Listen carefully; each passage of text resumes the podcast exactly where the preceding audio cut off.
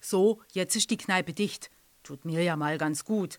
Aber Sorgen um meinen Tresenadel, die mache ich mir ja schon. Seit 20 Jahren habe ich jetzt die Uschi-Bar in Kreuzberg und fast so lang ein paar Stammgäste, die zum Teil täglich bei mir aufschlagen. Und manchmal denke ich, ich sollte mich bei der Krankenkasse zertifizieren lassen und mir ein Sofa in der Lade stelle, weil was ich mir da so anhöre. Und dann frage ich mich jetzt, was mache die Leute eigentlich ohne mich? In einem schwachen Moment habe ich meine Handynummer auf Facebook gepostet. Und das hätte ich besser bleiben lassen. Hallo? Ja, hallo Petra, hier ist Bernadette. Hey Bernie, lebst noch? Ich ziehe echt den Hut vor euch Apothekern. Du ahnst es nicht. Alles, alles, alles fehlt. Schutzkleidung, Atemmasken, Mann. alles.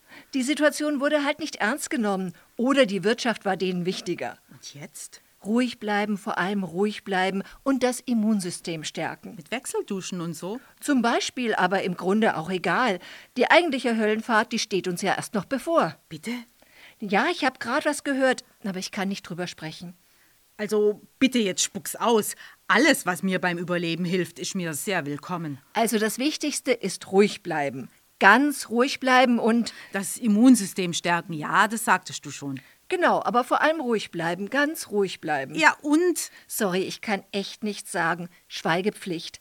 Bleib einfach ganz ruhig.